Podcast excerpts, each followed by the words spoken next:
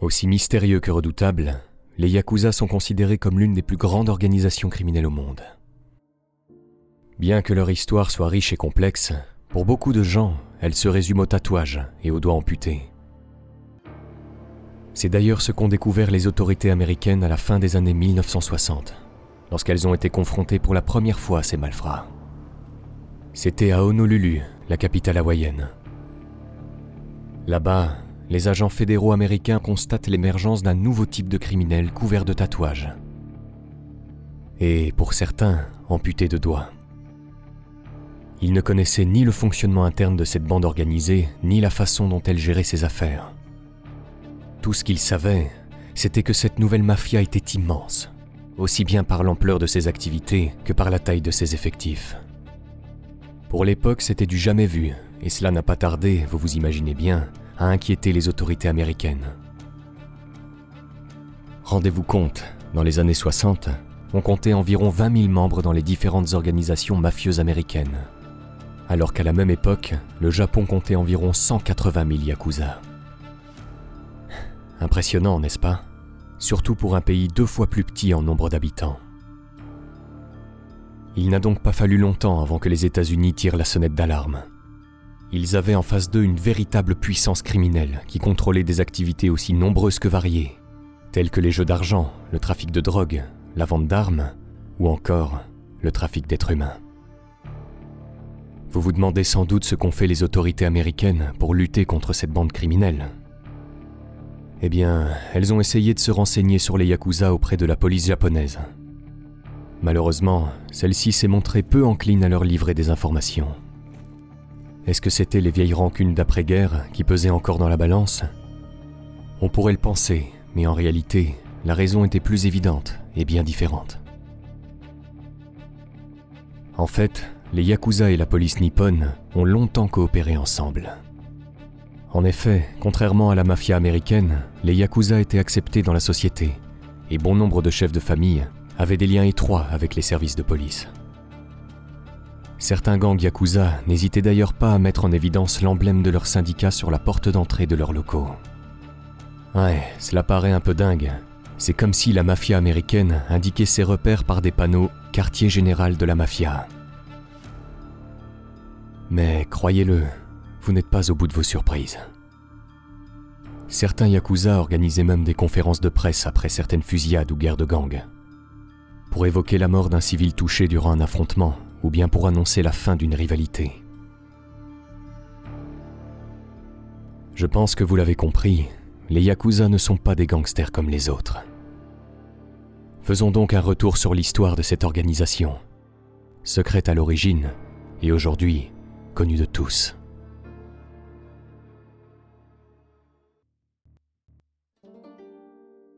L'origine des Yakuza est plutôt incertaine il n'existe pas de consensus historique à ce sujet. En réalité, quatre théories s'opposent quant à la naissance des Yakuza. Pour cela, il faut retourner à la fin du Japon féodal, entre le XVIIe et le XIXe siècle. La première est celle des kabukimono, un terme que l'on pourrait traduire de manière assez grossière par les fous en français. L'origine des kabukimono est assez mystérieuse. On dit qu'ils sont les descendants des Ronin, des samouraïs déchus durant la période féodale. Les kabukimono étaient connus pour leur excentricité vestimentaire et capillaire.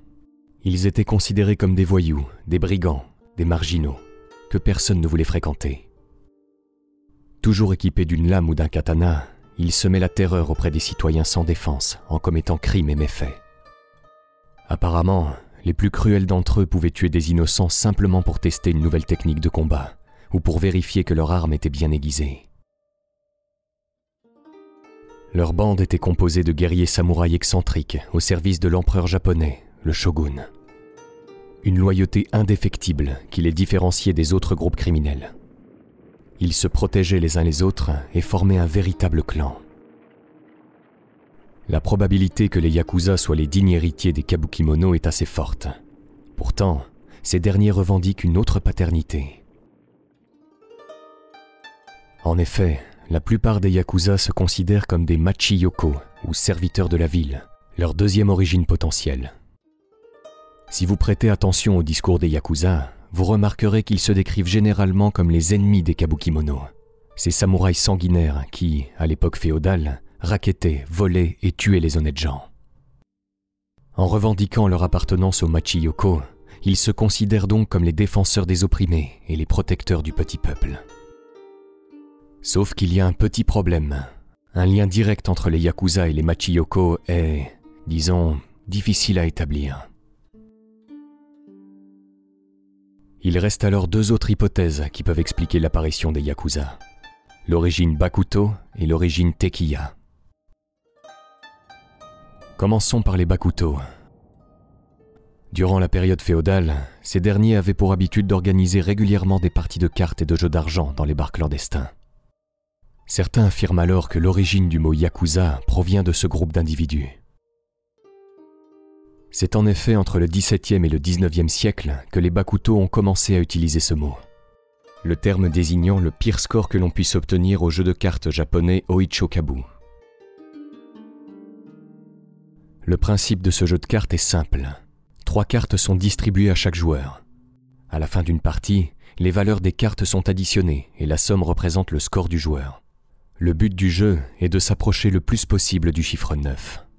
Si vous avez le malheur d'avoir une combinaison dont la somme est égale à 20, alors vous avez la plus mauvaise pioche du jeu. Cette combinaison est obtenue en piochant les cartes 8, 9, 3, se prononçant respectivement en japonais Ya, qui vient de Yatsu et qui signifie 8, Que, qui veut dire 9, et Za, une déformation de San, qui veut dire 3. Dès lors, l'expression prit un autre sens dans la bouche des Bakuto, qui s'en sont servis pour désigner les choses inutiles puis elle a été employée pour désigner les joueurs eux-mêmes, et notamment les perdants. Les tequillas étaient, eux, spécialisés dans les arnaques. C'étaient des marchands ambulants, organisés en guildes, qui raquettaient les habitants et les voyageurs ayant le malheur de les approcher d'un peu trop près. Le groupe des tequillas était connu pour sa hiérarchie stricte, une hiérarchie qui ressemble d'ailleurs beaucoup à celle des yakuza modernes. Durant la période féodale japonaise, les yakuza ont donc commencé à s'organiser en famille, à l'instar de la mafia italienne, avec un parrain au sommet et des membres, intégrés au fur et à mesure dans le clan. Ce qui les différencie toutefois de la mafia, c'est cette relation unique qu'ils ont ajoutée à leur structure, et connue sous le nom d'Oyabun Kobun, une relation intrinsèquement liée à la culture nippone. L'Oyabun étant le parent, le chef, et le Kobun, l'enfant, le protégé. Celle-ci fonctionne selon le schéma suivant. L'Oyabun donne des conseils, offre une protection ainsi que de l'aide, et reçoit en retour la loyauté et le soutien indéfectible de son Kobun. Dans la société japonaise du XVIIIe siècle, le système Oyabun Kobun a souvent servi de base aux relations entre le professeur et l'apprenti, entre le seigneur et le vassal, ou, dans la pègre naissante, entre le patron et l'homme de main. Au sein des premiers gangs de Yakuza, cette relation se caractérisait parfois par une dévotion fanatique du Kobun envers son Oyabun. Ce qui n'est pas le cas par exemple chez les groupes criminels américains, les petits caïds n'hésitant pas à poignarder les gros bonnets dans le dos pour les détrôner. Pour vous dire, la dévotion du Kobun à l'Oyabun était telle qu'il était tenu de se mettre en première ligne face aux fusils et aux épées du camp ennemi pour le garder en vie, et ce, au péril de sa vie. Si l'Oyabun commettait un crime, le Kobun était également tenu de prendre la condamnation et d'aller en prison à sa place. Aujourd'hui, même si les choses ont évolué, il reste ce vieil adage, toujours aussi populaire parmi les Yakuza. Si le patron dit qu'un corbeau qui passe est blanc, tu dois être d'accord. Cependant, pour le modeste Kobun, l'ascension dans les rangs des Yakuza pouvait être une tâche ardue. Il se voyait généralement confier des corvées telles que le polissage des dés, le nettoyage de la maison de l'Oyabun, les courses ou même la garde d'enfants. Nous l'avons donc vu, l'origine des Yakuza reste incertaine. Néanmoins, un fait vérifiable leur colle littéralement à la peau. Le tatouage. Vous vous demandez sans doute pourquoi cette pratique était et est toujours aussi répandue chez les gangsters japonais. Pour répondre à cette question, il faut s'intéresser à son origine. En fait, à l'époque, le tatouage du yakuza était une punition utilisée par les autorités japonaises pour mettre les hors-la-loi au banc de la société.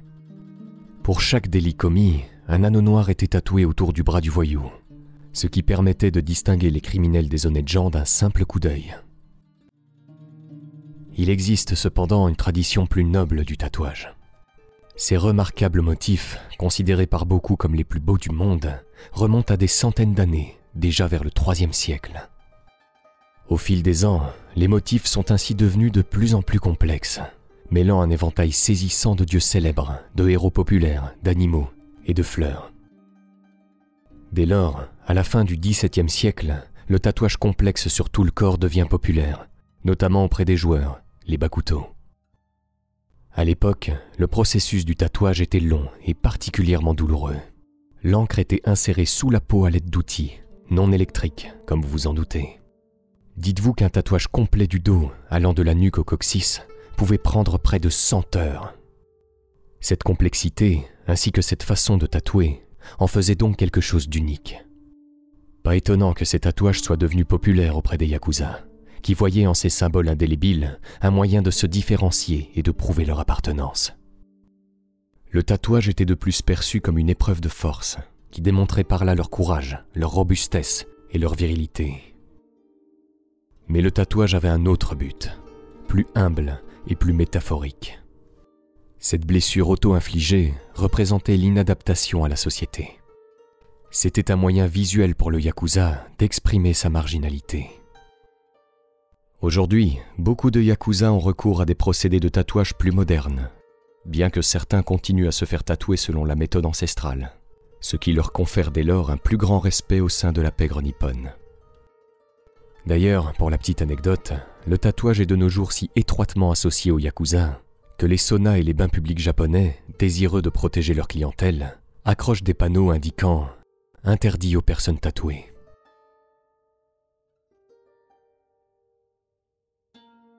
Si les yakuza sont reconnaissables à leur tatouage, ils le sont aussi pour une pratique bien plus marquante l'amputation des doigts.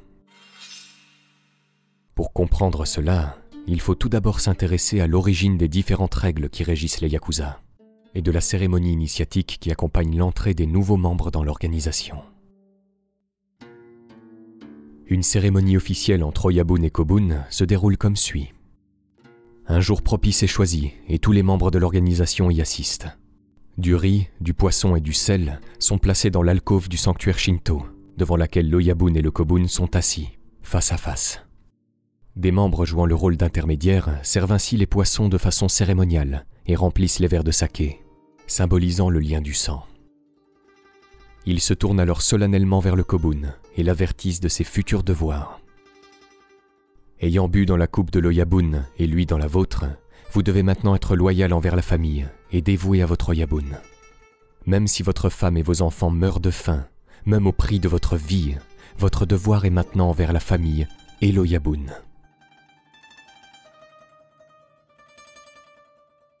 En plus de ce rite initiatique, les Tekiya et les Bakuto ont aussi développé un ensemble de règles comprenant le respect du secret et l'obéissance la plus stricte au système Oyabun-Kobun.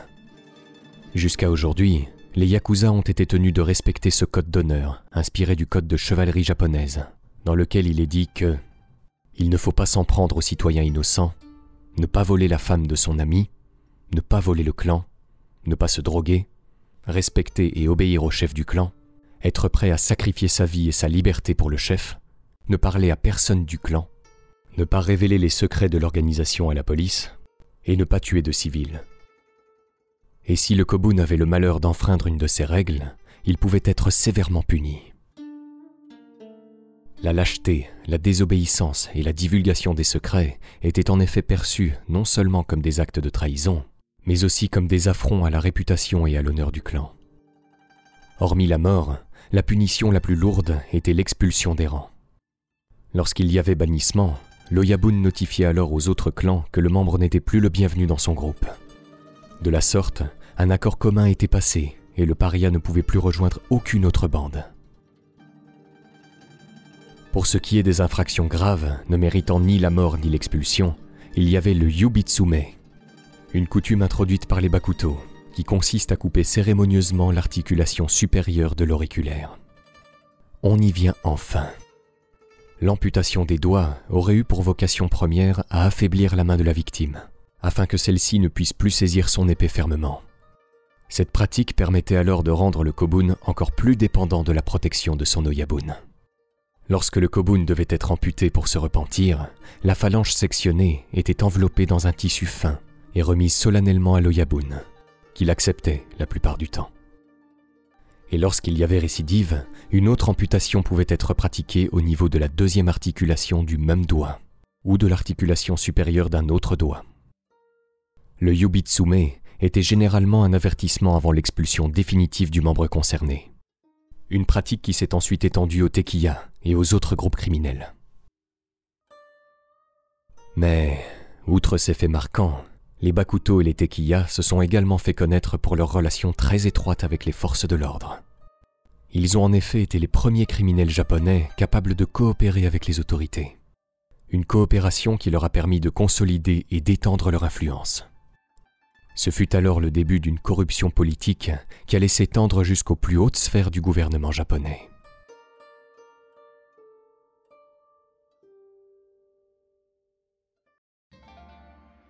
Sous le règne de l'empereur Meiji, à partir de 1868, les Japonais accomplissent leur premier miracle économique, brisant les derniers liens du féodalisme et transformant rapidement leur pays en une puissance industrielle.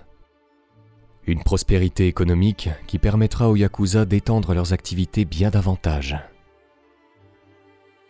C'est à la fin du 19e siècle que certaines organisations Yakuza ont d'ailleurs commencé à verser des pots de vin à la police une habitude qui se conservera très longtemps au sein de l'organisation criminelle. En effet, dans ce nouveau Japon, plus industriel, les Yakuza n'ont pas eu le choix. Ils ont dû se moderniser. Et pour cela, ils se sont dit qu'il leur fallait mettre un pied en politique. Une tâche pas si évidente que ça, me direz-vous. Eh bien, en fait, pas vraiment, puisque gangsters et politiciens avaient un point commun leur profond attachement au conservatisme et au nationalisme. Un homme symbolisait alors parfaitement cette union entre yakuza et politiciens. Mitsuru Toyama. Un ultranationaliste qui, dès son plus jeune âge, idolâtrait la tradition des samouraïs. Il s'est lancé en politique au début de la vingtaine, en prenant part à l'un des derniers soulèvements samouraïs contre le pouvoir Meiji. Un coup d'État manqué qui lui vaudra une condamnation de trois ans de prison.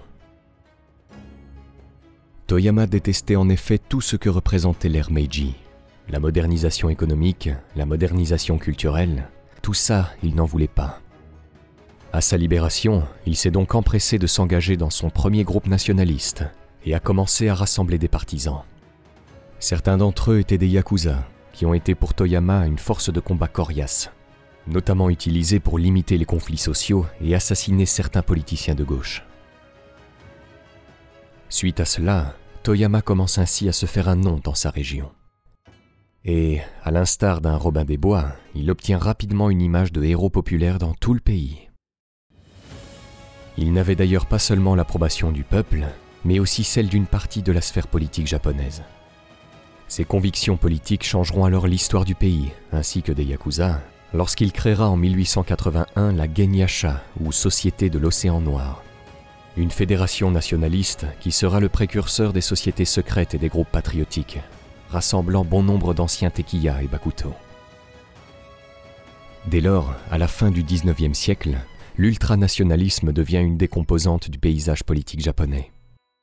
Un paysage politique dans lequel les Yakuza se fondent à présent parfaitement grâce à leur alliance avec les politiciens. C'est d'ailleurs au début du XXe siècle que de nombreux gangs yakuza émergent. L'un d'entre eux voit le jour dans la ville de Kobe, le Yamaguchi Gumi, la plus grande famille yakuza à l'heure actuelle.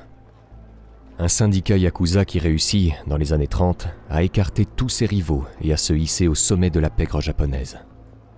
Cette ascension, le Yamaguchi Gumi la doit principalement à son chef, Kazuo Taoka, le parrain incontesté du crime organisé japonais connu pour son impitoyabilité et son sens de l'organisation.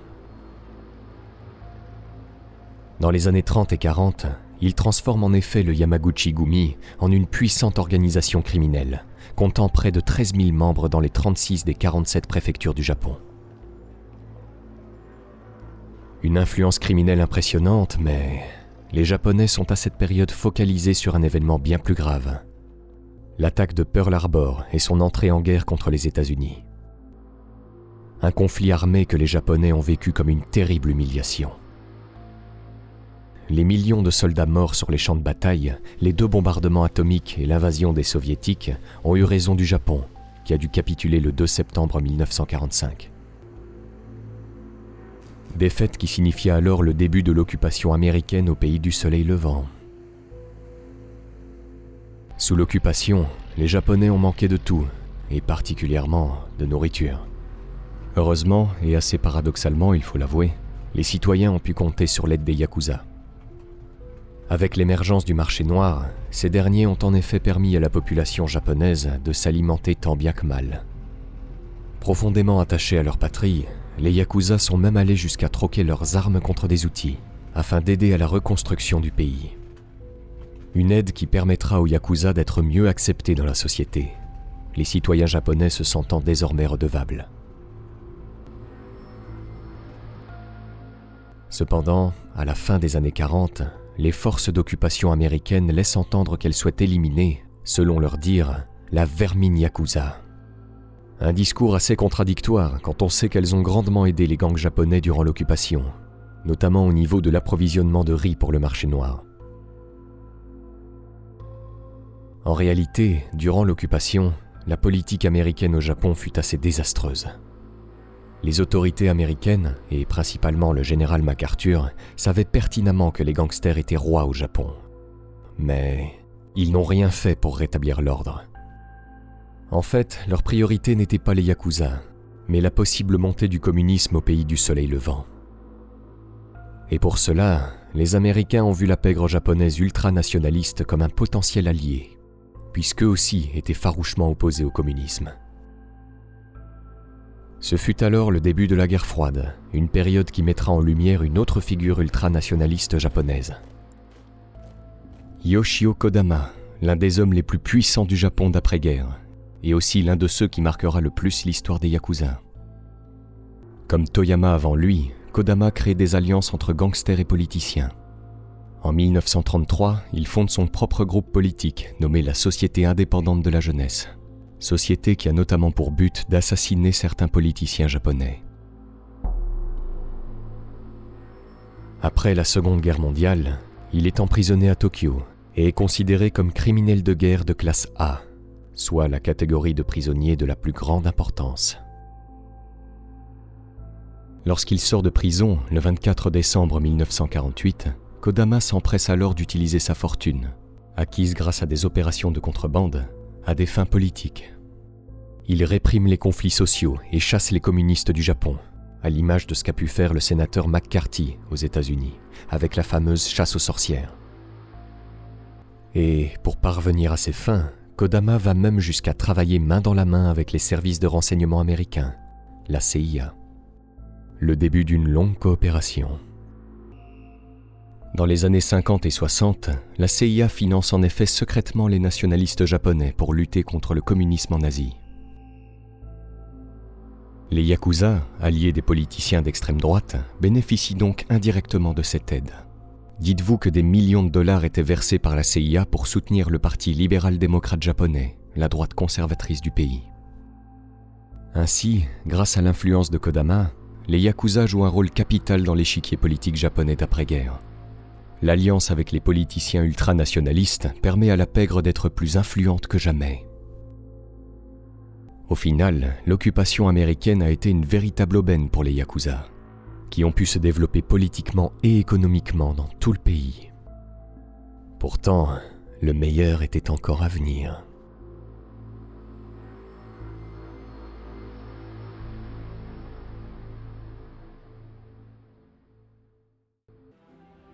Les années 50 marquent une période de changement important pour les Japonais.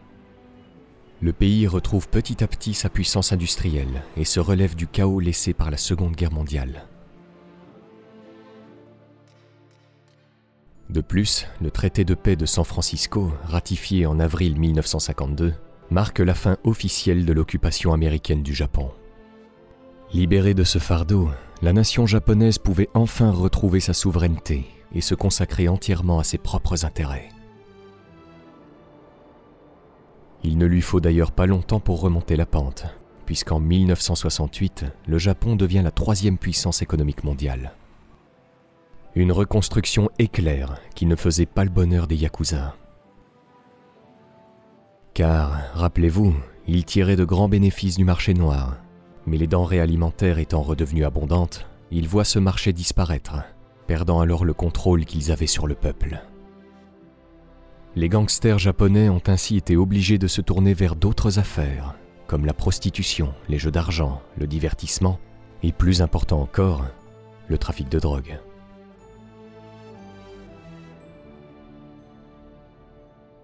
Vous ne le savez peut-être pas, mais durant la Seconde Guerre mondiale, l'armée japonaise, tout comme d'autres armées durant ce conflit, donnait à ses soldats de la méthamphétamine pour qu'ils ne ressentent ni peur ni fatigue au combat. Cette drogue, produite en grande quantité, était notamment consommée par les célèbres kamikazes, prêts à se sacrifier pour faire le maximum de victimes chez l'ennemi. Après la guerre, il restait dès lors d'énormes stocks, et les Yakuza ont tout naturellement flairé l'opportunité en distribuant cette drogue dans tout le Japon, ce qui leur a permis de considérablement prospérer.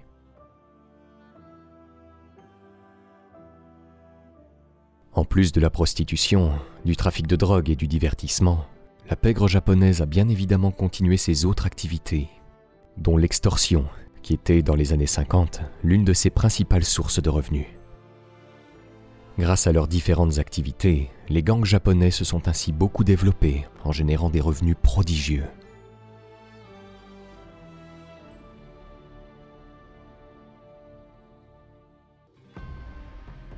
D'ailleurs, c'est durant les années 50 que les Yakuza ont commencé à copier les codes des gangsters américains. La raison? L'émergence du cinéma hollywoodien sur le sol japonais durant et après l'occupation. Les gangsters japonais s'habillaient désormais en costumes sombres, cravates sombres, chemises blanches, le tout accompagné généralement de lunettes de soleil. Et puis, en plus du style vestimentaire, certains chefs yakuza changent également leur style de voiture, préférant à présent les grandes berlines américaines. Autre fait remarquable dans les années 50, les effectifs des gangs yakuza connaissaient une hausse significative. Pour vous donner un ordre d'idée, la police métropolitaine de Tokyo estimait qu'en 1958, il y avait environ 70 000 yakuza au Japon. Cinq ans plus tard, ce nombre grimpe à 184 000 membres, soit plus d'hommes que dans toute l'armée japonaise à cette période. Dans les années 60 et 70, deux familles yakuza vont alors prospérer. Le Yamaguchi-gumi, le syndicat yakuza de Kobe que vous connaissez un peu déjà, et l'Inagawa Kai, situé dans la région de Tokyo. Hmm, c'est vrai, nous n'avons toujours pas parlé de Tokyo, la capitale tout de même. Eh bien, dans sa région, dites-vous qu'aucun gang n'est jamais parvenu à avoir le monopole. Enfin, si, un plus que les autres. L'Inagawa Kai, fondé par un certain Kakuji Inagawa, un autre chef yakuza influent, à l'image de Kazuo Taoka. Ah oui, en parlant de Taoka, vers la fin des années 50, son influence commence à s'étendre sur tout le territoire national.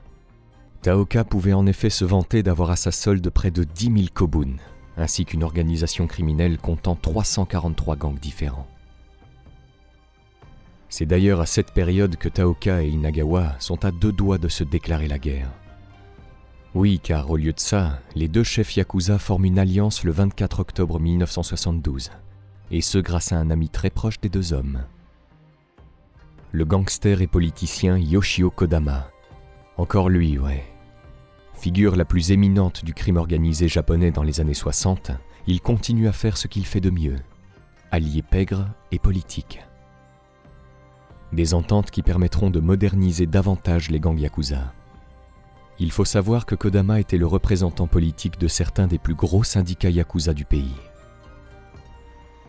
Grâce à lui, les gangsters étaient assurés d'atteindre le sommet du pouvoir politique. Kodama tenait les politiciens dans une main et dans l'autre, une armée de gangsters à son service. Il n'est certainement pas exagéré de dire que pendant les années 60 et 70, il était l'un des hommes les plus puissants du Japon.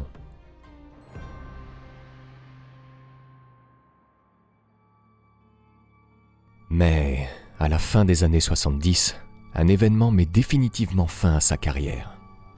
La raison? Des accusations portées contre lui pour fraude fiscale liées à un énorme scandale.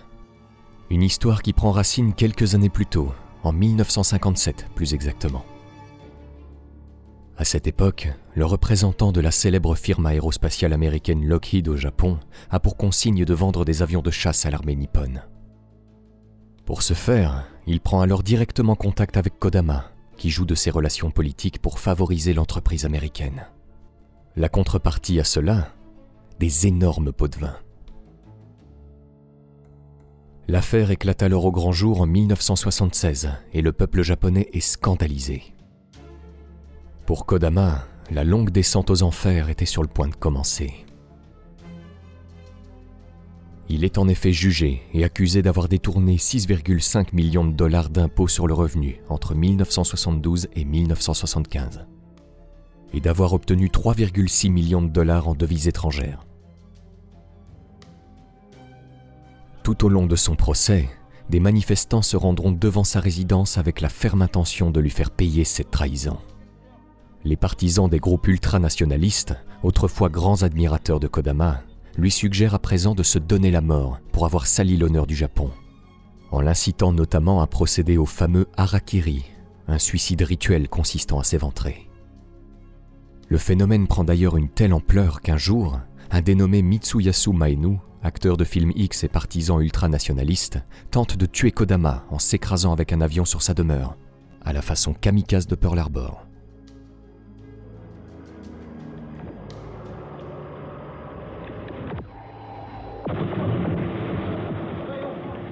Malheureusement pour lui, cette attaque se solde par un échec, puisqu'il manque sa cible de justesse et meurt sur le coup au passage.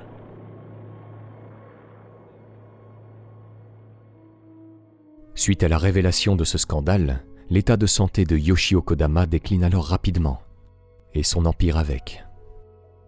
Kodama déclarera aux journalistes avoir reçu une punition divine après avoir servi une société d'aviation américaine qui avait tué tant de Japonais pendant la guerre du Pacifique. Il meurt dans son sommeil d'une attaque cérébrale le 17 janvier 1984 à Tokyo, avant la fin de son procès. Ce scandale à grande échelle entachera ainsi grandement l'image des Yakuza auprès du peuple japonais. Jusque-là reconnaissant, les Japonais ont en effet commencé à les voir d'un autre œil. Malheureusement, cette mauvaise publicité n'a pas été suffisante pour réduire la puissance de la pègre nippone. Kazuo Taoka, le chef du Yamaguchi-gumi, désormais âgé de 65 ans, est toujours aussi influent, comptant dans ses rangs près de 120 000 yakuza. Contrairement à Kodama, il avait su rester dans l'ombre. Pourtant, lui aussi va chuter de son piédestal. Comment par le biais d'une rivalité entre gangs. Toute cette histoire commence un soir de juillet 1978. Ce soir-là, Taoka est tranquillement assis dans une boîte de nuit de Kyoto, accompagné de cinq hommes de main. Quand soudain, un jeune homme en chemise blanche se lève de son siège, sort un calibre 38 et vide son chargeur sur le parrain de la pègre. L'agresseur s'enfuit alors pour tenter de sauver sa peau, tandis que Taoka est précipité dans une Cadillac blindée et emmené sous escorte policière vers l'hôpital le plus proche. Touché au cou, il réussit miraculeusement à s'en sortir. L'agresseur de Taoka n'était autre qu'un yakuza de 25 ans appartenant au clan Matsudagumi, un rival de la famille Yamaguchi, également actif dans l'ouest du Japon. Malheureusement pour lui, il ne fait pas long feu il est retrouvé quelques semaines plus tard sauvagement assassiné sur le flanc d'une montagne près de Kobe. Ainsi, après cette tentative d'assassinat, une guerre des gangs digne du Chicago des années 30 éclate. Les Yakuza s'affrontent en plein jour dans la rue et personne, pas même les forces de l'ordre, n'est en mesure de stopper ce chaos. Cinq autres Yakuza affiliés au Matsudagumi seront assassinés dans les représailles sanglantes qui suivront. Pendant ce temps-là, Taoka, lui, a du mal à se remettre sur pied. Ses blessures suite à la fusillade l'avaient considérablement affaibli, l'obligeant à se retirer pendant quelque temps. C'était le début de la fin pour le parrain du clan Yamaguchi-gumi. le syndicat Yamaguchi-gumi devait en effet une grande partie de sa force au leadership de Taoka. Or, après sa tentative d'assassinat, ce n'était plus la même chose. De plus en plus faible, Taoka n'a plus le contrôle sur son gang et le clan commence ainsi à se diviser. Certains lieutenants luttant déjà pour lui succéder.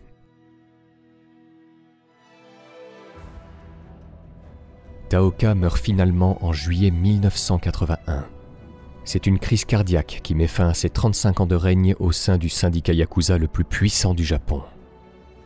Au moment de sa mort, le clan Yamaguchi-gumi générait à lui seul plus de 460 millions de dollars par an. Quelques 1300 yakuza issus de 200 gangs se réunissent alors à Kobe pour honorer leur défunt parrain. Plusieurs chefs yakuza ainsi que d'éminents hommes d'affaires assistent aux funérailles et des fleurs arrivent de tout le pays.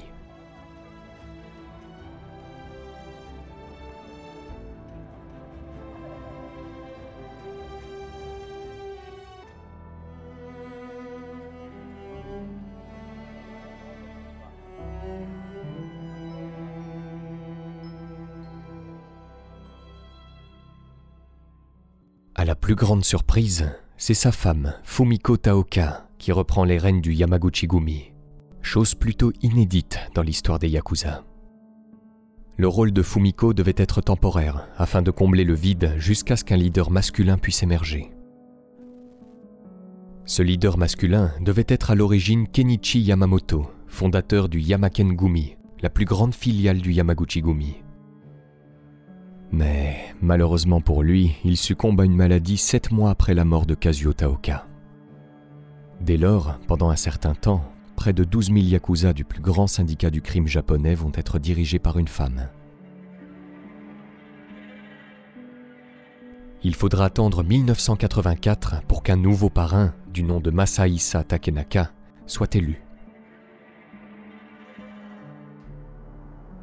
Dans le Japon des années 80, le Yamaguchi-gumi et le Inagawa-kai sont toujours les deux familles de yakuza les plus éminentes. Enfin, pas vraiment, puisqu'il y en a une autre dont on n'a pas encore parlé. Le Sumiyoshi-kai, un syndicat yakuza singulier par bien des aspects, qui ne possédait pas d'oyabun, à la différence des Yamaguchi-gumi par exemple. Son fonctionnement était en fait assez différent. Le Sumiyoshi-kai a plusieurs leaders, tous égaux entre eux. Le tribut des Kobun versé aux Oyabun est quant à lui plus faible. Enfin, une plus grande autonomie est donnée aux membres de gang en général. Un système qui fonctionne très bien quand on sait qu'au milieu des années 80, le Sumiyoshi-kai a rapporté plus de 276 millions de dollars par an. Mais une question se pose maintenant. Que faisait la police durant tout ce temps? Eh bien, comme à son habitude, elle coopérait avec les gangsters. Il y a en effet toujours eu une relation unique entre les forces de l'ordre et les Yakuza, avec une corruption largement étendue et institutionnalisée. Il arrivait par exemple que les policiers organisent des raids contre la pègre. Le truc, c'est que la plupart du temps, les gangsters étaient relâchés au bout de quelques jours, souvent par manque de preuves. Les gangs étaient en effet prévenus avant chaque grand raid policier, ce qui leur donnait tout le temps de fuir et de cacher les éléments pouvant les incriminer avant l'arrivée des autorités. Les Yakuza étaient quand même sympas, parce qu'il leur arrivait parfois de laisser derrière eux des armes à feu pour que la police puisse sauver la face. Il y avait d'ailleurs une certaine familiarité entre eux, car gangsters et policiers se connaissaient généralement par leur nom. En plus de ça, ils partageaient les mêmes valeurs de conservatisme et de nationalisme. Un officier de police japonais disait alors ceci. Tous les yakuza ne sont pas mauvais. J'ai des amis qui sont yakuza, et ce sont des gens honorables et chevaleresques. Ils montrent le véritable esprit du peuple japonais. Les gangsters, quant à eux, respectaient la police et comprenaient leur devoir de faire respecter la loi. Par exemple, après un meurtre commis, le yakuza coupable se rendait au poste de police le plus proche et faisait des aveux complets. Une relation entre gang et policiers partagée par le chef yakuza, Kakuji Inagawa, qui déclarera Nous croyons en la police japonaise. S'ils disent que le gang Inagawa est mauvais, alors c'est vrai. Je n'aime pas trop dire ça, mais ils sont très compétents. C'est leur devoir de me surveiller. Je les respecte. Transmettez-leur mes salutations. D'ailleurs, cette complicité était telle que certains yakuza pouvaient aider la police et jouer son rôle en résolvant certains conflits et incidents au sein de la société nippone. Les Japonais étaient bien sûr au courant, bien qu'il arrivait parfois que certains scandales éclatent, un peu comme celui du début de l'année 1983. À ce moment-là, la presse japonaise révèle au grand jour un scandale qui lie la police au Yakuza. Certains policiers auraient en effet accepté des pots de vin pouvant aller jusqu'à 20 000 dollars afin de fermer les yeux sur les crimes commis par les gangsters. Une corruption qui n'est pas vraiment passée. Les autorités, pour sauver leur image, ont donc agi en conséquence. Résultat, 124 policiers sont licenciés ou sanctionnés, soit assez d'agents pour assurer la sécurité d'une ville japonaise de près de 70 000 habitants à cette époque. Un scandale qui n'est rien cependant comparé à ce qui va suivre. Ouais, je crois qu'il est temps de parler de l'ère la plus prospère des Yakuza, la fin des années 80.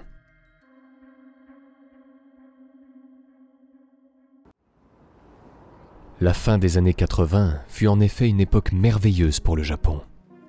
De 1986 à 1990, l'économie japonaise connaît une croissance extraordinaire, avec une montée en flèche des valeurs immobilières et boursières. À cette époque, Tokyo devient la plus grande bourse du monde, avec une valeur de l'immobilier qui dépasse l'ensemble de celui des États-Unis. Vous vous en doutez bien, ce boom économique n'a pas échappé aux Yakuza. Joueurs dans l'âme, les truands japonais n'ont pas tardé à plonger dans les marchés immobiliers et boursiers en plein essor. Ils ont commencé à investir gros, et résultat, ils ont engrangé des profits faramineux à une vitesse affolante. Nombreux étaient alors les gangs qui capitalisaient sur des entreprises de plusieurs millions de dollars, en particulier dans le secteur de la construction et du divertissement. Et comme si ce n'était pas suffisant, les revenus illégaux des Yakuza augmentent aussi. Jeux d'argent, prostitution, trafic de drogue. C'est en somme une période bénie pour la pègre nippone, qui grâce à cette bulle spéculative amasse des dizaines de millions de dollars.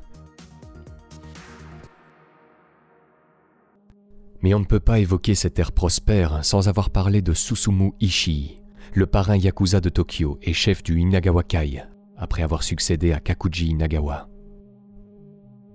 Susumu Ishii n'était pas un gangster ordinaire. À cette période, il était le malfrat le plus riche de tout le Japon et l'un des plus fortunés au monde. Contrairement aux autres yakuza qui exhibaient leurs tatouages et intimidaient les passants, Ishii, lui, adoptait un mode de vie plus discret et élégant. C'était un parrain qui préférait la force des mots à celle des poings. Une stratégie qui lui réussira plutôt bien quand on sait qu'en 1988, sa fortune dépassait les 1,6 milliards de dollars.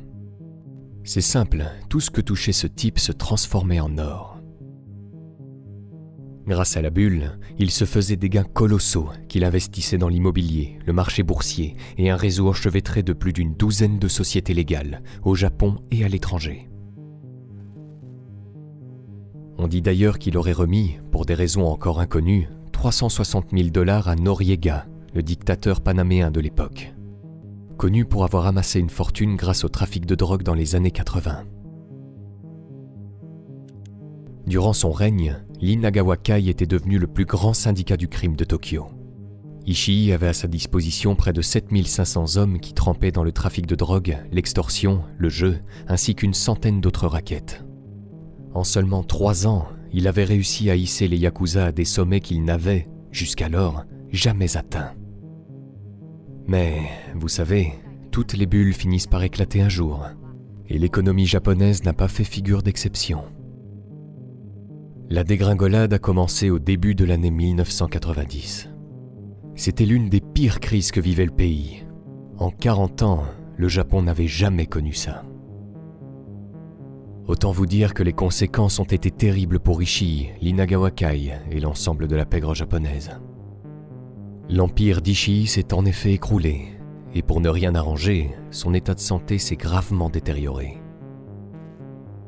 Pas étonnant qu'en octobre 1990, il démissionne de son poste de chef de l'Inagawakai et prend officiellement sa retraite. Une retraite qui ne durera pas longtemps, puisqu'il mourra quasiment un an après. Ainsi, après quatre ans de prospérité, il était temps pour le Japon de payer les pots cassés. Les Yakuza voient leurs revenus chuter drastiquement, puis s'ensuit une décennie de scandales.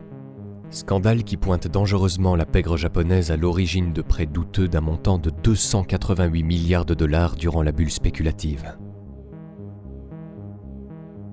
Cette crise économique a finalement été le reflet de l'échec des forces de l'ordre à contenir l'influence des Yakuza, qui devenait, elle, de plus en plus évidente. Pour répondre à cette vague de scandales sans précédent, les hauts responsables de la police japonaise ont donc fini par conclure que des mesures plus strictes s'imposaient. Les scandales qui ont coûté des milliards de dollars, la corruption omniprésente, le harcèlement constant des yakuza et les guerres de gangs sanglantes avaient fait des ravages sur les îles nippones, et il était temps d'agir. L'une de ces mesures a été prise le 1er mars 1992 lorsque le gouvernement japonais fait voter une loi anti-gang. Avec cette loi, le Japon désignait pour la première fois les yakuza comme un mal social, avec des mesures spéciales pour les contenir. Comme vous pouvez l'imaginer, les yakuza ne sont pas restés les bras croisés. Pour faire face à cette nouvelle législation qui ne les arrangeait pas le moins du monde, ils ont organisé des manifestations et ont intenté plusieurs procès. Au début, cette nouvelle loi semblait avoir un impact considérable sur les Yakuza. La police annonçait que des milliers de Yakuza avaient cessé leurs activités et que des dizaines de groupes criminels s'étaient dissous suite à la loi anti-gang. Mais les faits annoncés étaient malheureusement bien loin de la réalité. La loi anti-gang avait effectivement réussi à chasser des dizaines de milliers de gangsters, mais la plupart d'entre eux étaient restés fidèles à la pègre. Ils s'étaient simplement reconvertis dans des rôles d'associés pour être blanchis de tout soupçon. Finalement, ces mesures contribueront à réduire le nombre total de Yakuza de 10 000. Leur effectif restera cependant toujours élevé, puisqu'en 1994, on comptera près de 80 000 Yakuza, dont près de la moitié désormais désignés comme associés. En fin de compte, cette loi n'aura eu pour effet que de pousser les Yakuza à la clandestinité, rendant la collecte de renseignements encore plus difficile. Certains chefs yakuza jugeront bon alors de mettre fin à toute coopération avec les autorités. Cette répression a toutefois eu une autre conséquence bien plus importante. Les yakuza ont commencé à explorer les opportunités de business à l'étranger.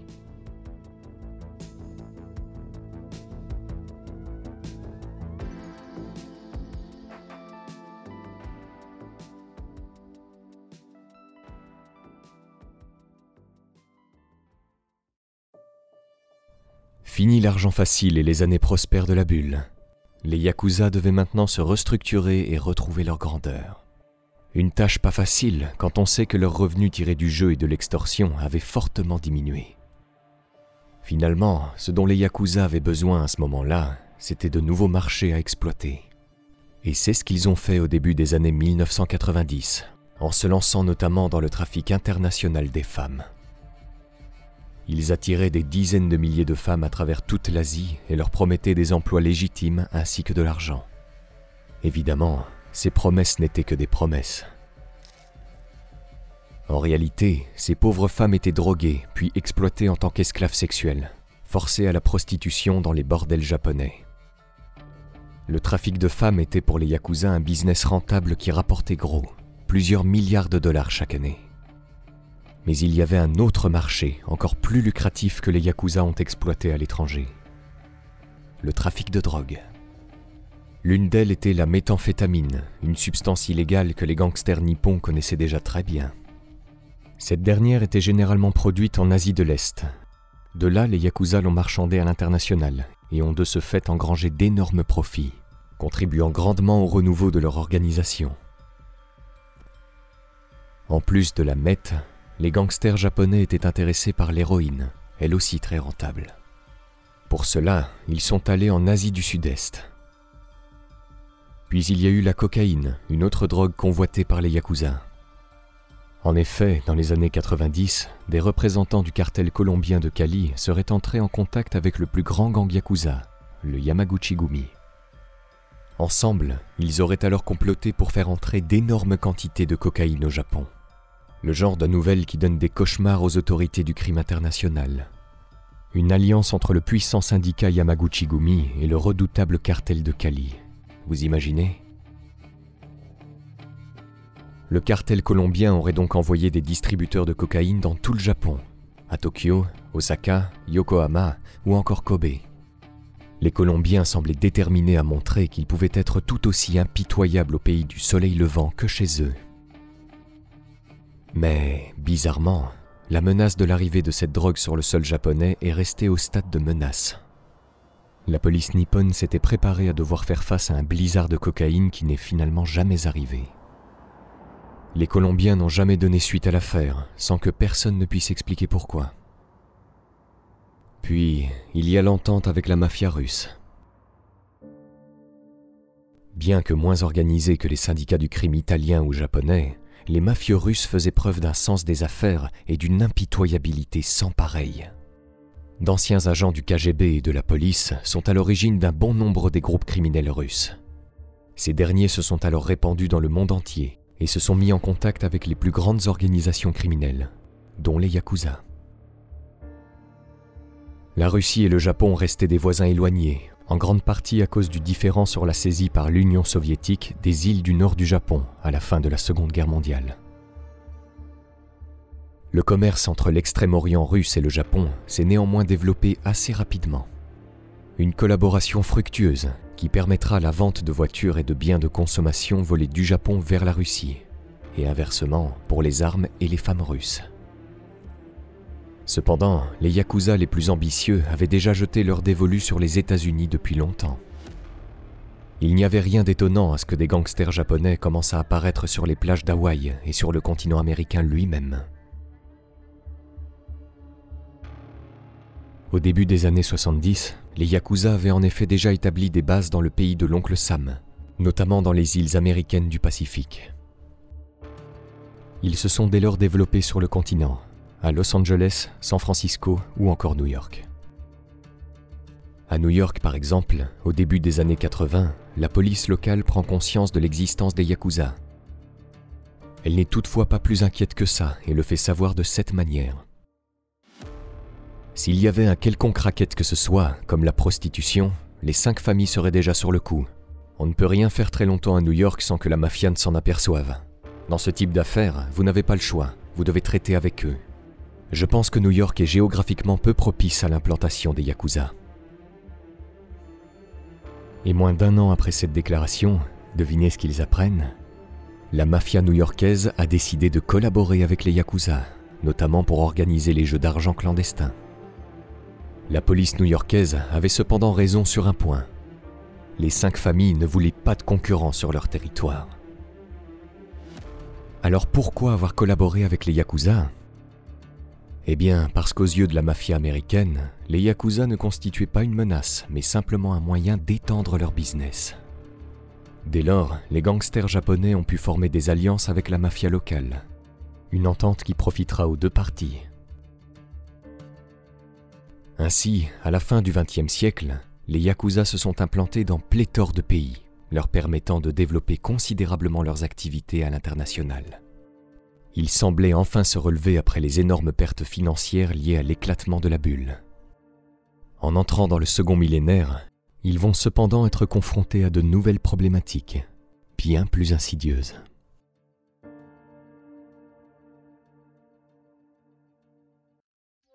Les Yakuza deviendront comme la mafia américaine. Dans le futur, il y aura une mafia nationale japonaise. Une mafia qui tuera pour le profit.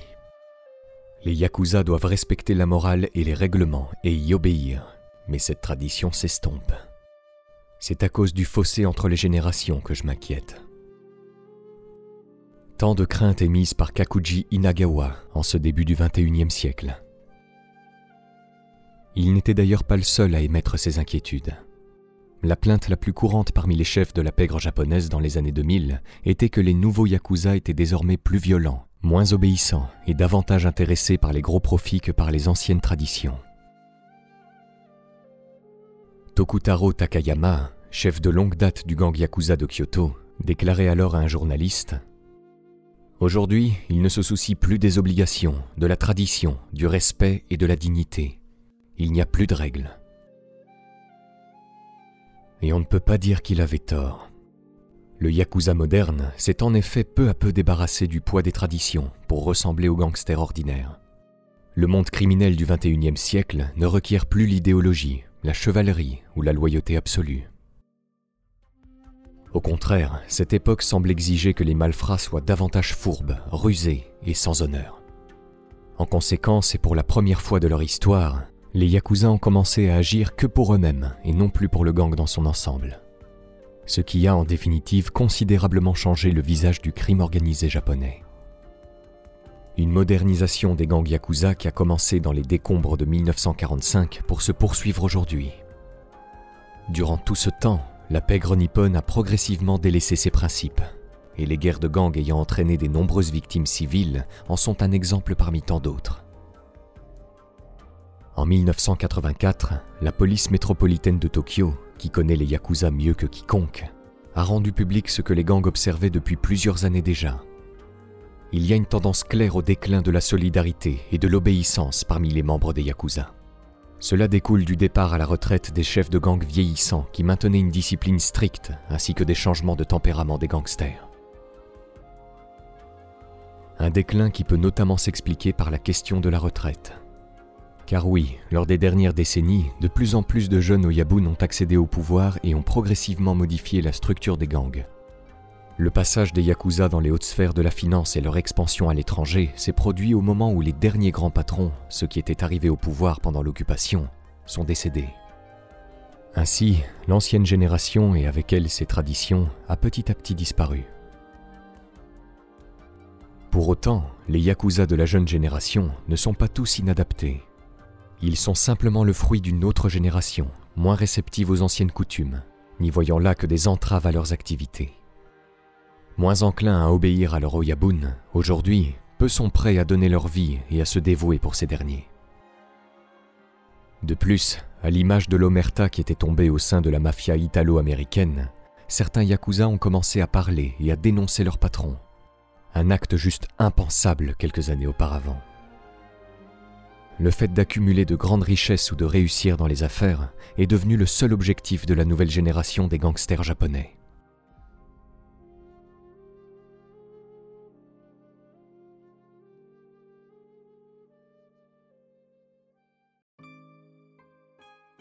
Vous avez donc vu que les Yakuza étaient loin d'être des gangsters ordinaires. Présents depuis le Japon féodal, ils sont devenus la clé du pouvoir politique du pays au XXe siècle. Durant toute leur histoire, ils ont joué le rôle de l'honorable opposition dans la société japonaise. Tantôt acceptés, tantôt rejetés, tantôt criminels, tantôt héros populaires. En Occident, il n'y a qu'en Sicile où on peut affirmer que la mafia a eu une telle ampleur, et encore. Au fil des décennies, les Japonais ont ainsi appris à vivre avec la pègre, cédant parfois à ses exigences pour maintenir un semblant de paix sociale. Par le passé, cette méthode a permis d'assurer une certaine harmonie au sein de la population. Mais ce contrat social est désormais en train de se rompre. Fortement affaiblis, les Yakuza seraient aujourd'hui en voie d'extinction. Leur effectif a en effet drastiquement chuté et il y a de moins en moins de jeunes Japonais qui rejoignent leur rang. À présent, les autorités font tout pour lutter contre leurs méfaits et leur proposent même une réinsertion dans la société. Ouais, drôle de destin pour ce groupe criminel qui, jadis, était roi au pays du soleil levant. Regardez dès maintenant la version vidéo de ce podcast en vous rendant sur la chaîne YouTube Profession Gangster.